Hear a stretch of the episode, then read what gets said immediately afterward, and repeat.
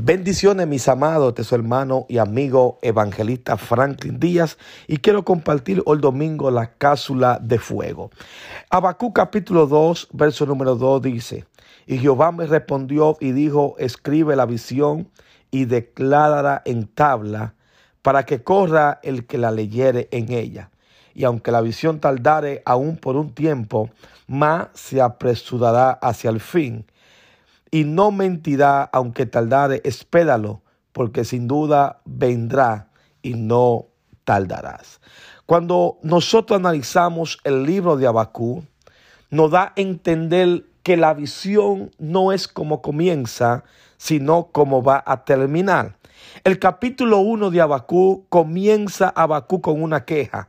¿Hasta cuándo, oh Jehová, clamaré y no oirá?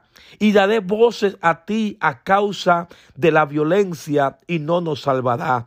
¿Por qué me hace ver iniquidad y hace que vea molestia y destrucción? Violencia están delante de mí. Pleito y contiendas se levantan, por lo cual la ley es debilitada y el juicio no sale según la verdad, por cuanto el impío asedia al justo, por eso sale torcida la justicia. Vemos el capítulo 1 de Abacú simplemente una oración de queja y parecieras a muchos cristianos hoy en día que solamente saben expresar de su labio una queja. Parece que muchos cristianos solamente están viviendo en el capítulo 1 de Abacuda, que solamente se levantan a orar y a clamar, pero con una queja en su labio y con una queja en su boca. Por eso, mi amado, en esta mañana quiero exhortarte que cambiemos la queja por una alabanza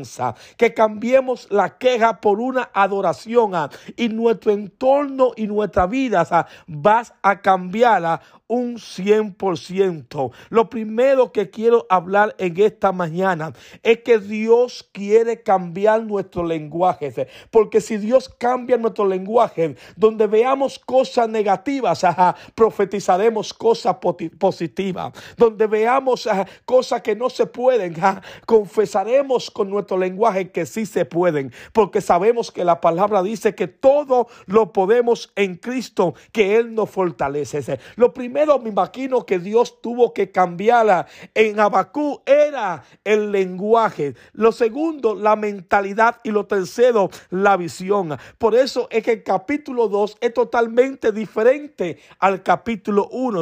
y hay gente que Dios lo va a tener que llevar al capítulo número 2.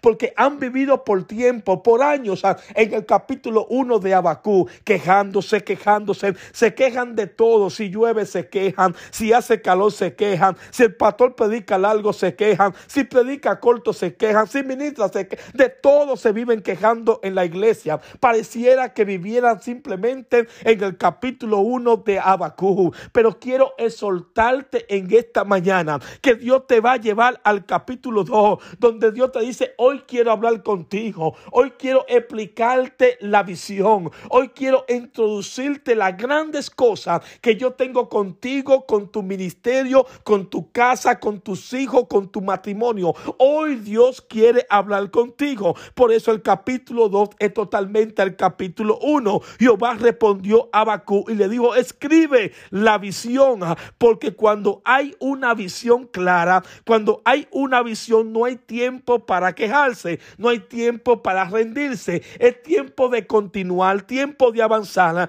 porque la visión de Dios es grande para nuestra vida y Dios cumplirá el propósito por la cual nos ha llamado. También Jehová le sigue diciendo a Bakú, declara, declara. Hay que empezar a declarar porque a veces no vemos nada, pero declarando Dios puede hacer grandes proezas en nuestra vida. Él le dice, declara, declara, para que para que todo aquel que lea, todo aquel que la vea, todo aquel que la escuche corra con esa visión.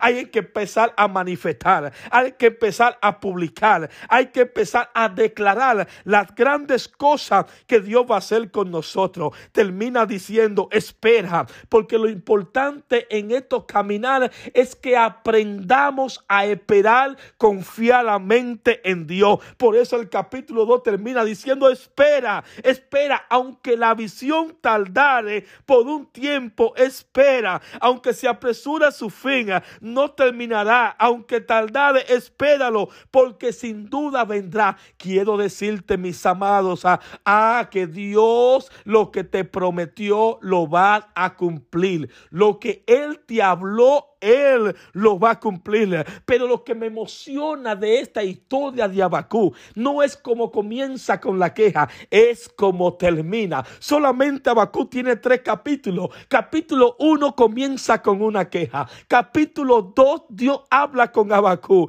Pero el capítulo 3 termina diferente al capítulo 1. Oiga cómo termina el capítulo 3. Oh Jehová, he oído tu palabra y temí. Oh Jehová, aviva tu obra en medio de los tiempos. En medio de los tiempos, la conocer. En la ida, acuérdate de tu misericordia. Ya no se está quejando Bakú. Ya no está diciendo por qué tanta iniquidad, por qué, por qué tanto, por qué tanto aquello, por qué tantas cosas están pasando. Sino que dice, aviva tu obra en medio de los tiempos. Me parecerá mucho cristiano en los tiempos. ¿Por qué la pandemia? ¿Por qué el coronavirus? ¿Por qué se enferman? ¿Por qué están muriendo muchos cristianos? ¿Por qué los pastores están muriendo? Y en vez de nosotros quejando tanto por lo que está pasando, debemos de decir, Señor, aviva tu obra en medio de esta pandemia. Que en vez de cerrar iglesia, que abran iglesia. Que en vez de, de, tirar la toalla a muchos ministerios, que Dios levante mucho ministerio profético, evangelístico, pastoral, apostólico. Los cinco ministerios que Dios los levante. En vez de estar quejándonos por una pandemia, debemos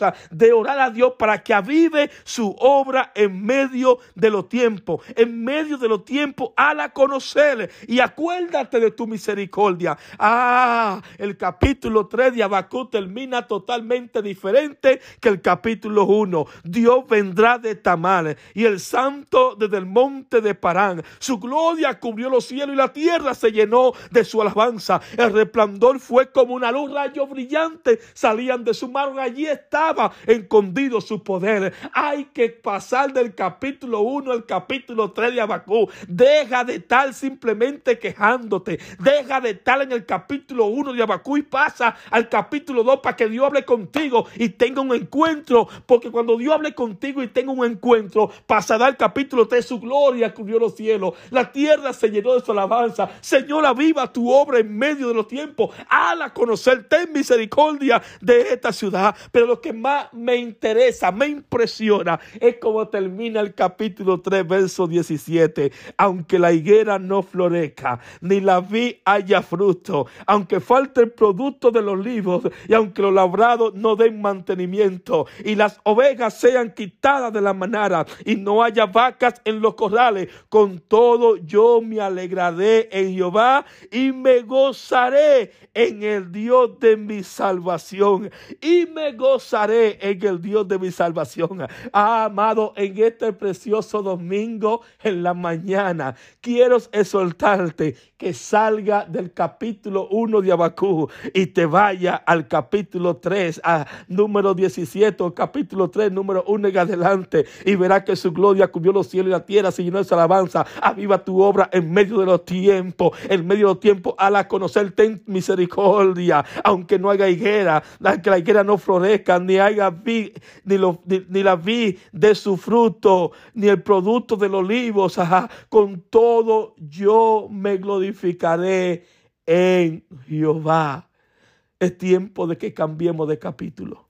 Deja esa página atrás. Deja ese capítulo atrás. Empieza a escribir una nueva página. Empieza a escribir un nuevo capítulo. Busca una página en blanco. Dice, así empezó, empiezo yo. Voy a empezar de cero, pero voy a empezar con una alabanza y una adoración de gratitud al Dios que me llamó, porque yo sé que la visión que Dios, que Dios me ha dado, no es como comienza, sino como termina.